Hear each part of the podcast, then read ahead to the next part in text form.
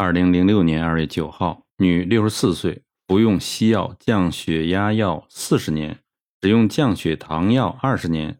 其实她于二零零四年十月二十四号就来到我这里，但是她只吃了一副汤药就不愿意再吃了，因为嫌中药太苦。近日因为西药已经无法控制她血糖了，她已经使用四十个单位胰岛素，血糖仍然居高不下，所以她才来找我，够笨吧？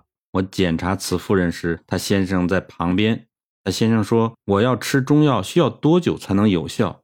我回答他说：“约要十九年又三百六十四天，至少比西医少一天。”这种人根本就不信中医，但是现在又无所选择才来。病人心知吃西药是一辈子的，他们却丝毫不怀疑，连续吃了一个四十年，一个二十年，也从不抱怨。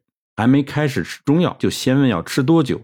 这种人对中医有着先天上的歧视，我当然对他们不会有好脸色。我对这种人绝对不手软。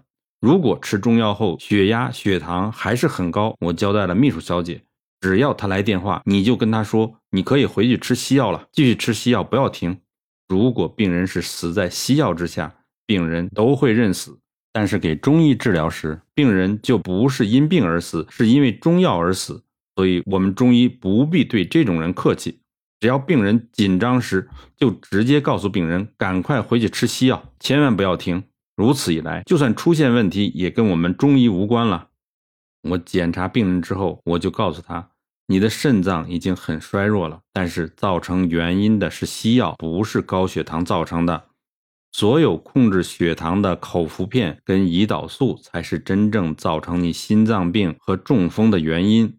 并非是高血糖造成的，你已经因为服药太多年而造成身体多处伤害，现在治起来并非易事。除了治糖尿病、高血压外，我们还需要花费很多时间来治这些西药的后遗症，这就是雪上加霜。给西医治的时间越长，问题就越多。我至今从未见过一位高血压和糖尿病的病人是被西医治好的，连听说都没听说过。任何病只要找到真正致病原因，就会很好治。但是只要病人长期吃西药后，就会耗费时日的。希望读者不犯同样的错误，要汲取教训才是智者。